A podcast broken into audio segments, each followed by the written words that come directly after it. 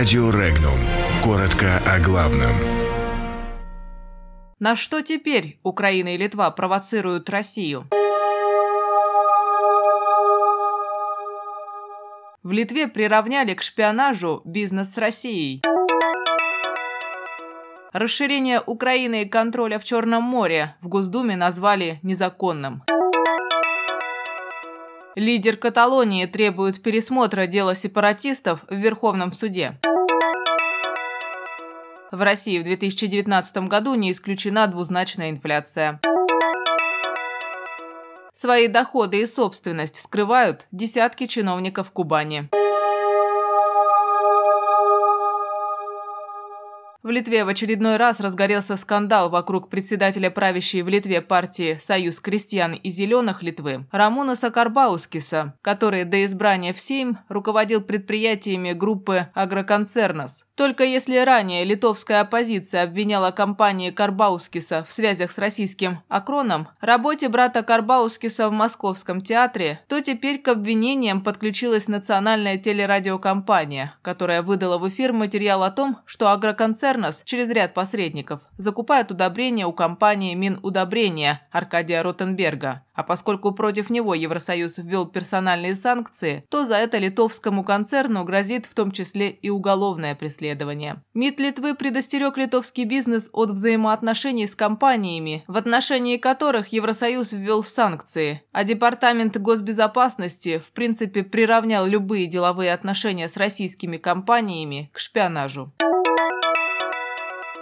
В Госдуме назвали очередной провокацией попытку Украины на уровне закона расширить зону контроля в Черном море. Член Комитета Госдумы по международным делам Сергей Железняк отметил, что любое одностороннее изменение территориального контроля над акваторией Черного моря незаконно и должно быть согласовано со всеми странами, чьи интересы находятся в регионе. Напомним, Верховная Рада приравняла в первом чтении законопроект о прилегающей зоне Украины, который позволит расширить контролируемую Киевом территорию на море на 12 морских миль.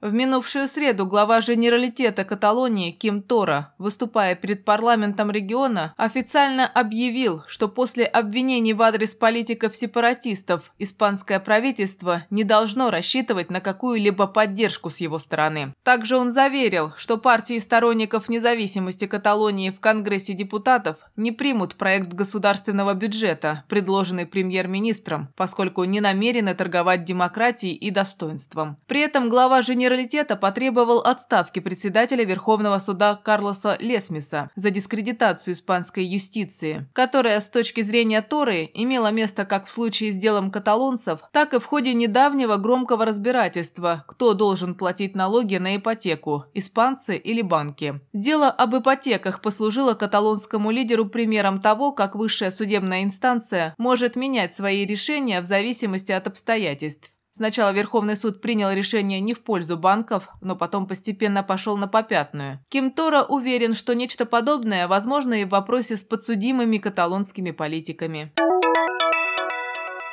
Центробанк пересмотрел свой прогноз по росту инфляции в 2019 году, заявила глава Центробанка Эльвира Набиулина. Так, в рисковый сценарий заложен значительный разовый отток капитала в 2019 году, либо из-за ужесточения санкций, либо из-за оттока средств с развивающихся рынков в целом. Также рисковый сценарий предполагает падение цены нефти до 35 долларов за баррель и сохранение ее на этом уровне. В этом сценарии вероятна рецессия, краткосрочный всплеск инфляции до двузначных значений, необходимость ужесточения денежно-кредитной политики для того, чтобы ограничить это этот всплеск. Но по расчетам Центробанка, инфляция вернется к цели к концу 2020 года, и темпы роста ВВП станут положительными в 2020 году даже в рамках рискового сценария, рассказала Набиулина. При этом базовый сценарий Центробанка также предполагает, что инфляция в 2019 году окажется выше, чем предполагалось ранее.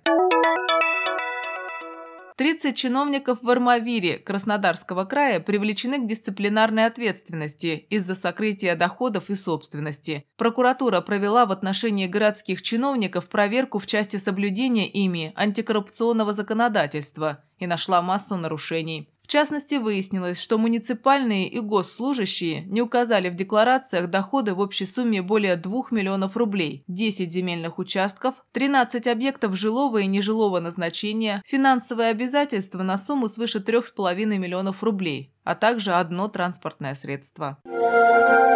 Подробности читайте на сайте Regnum.ru.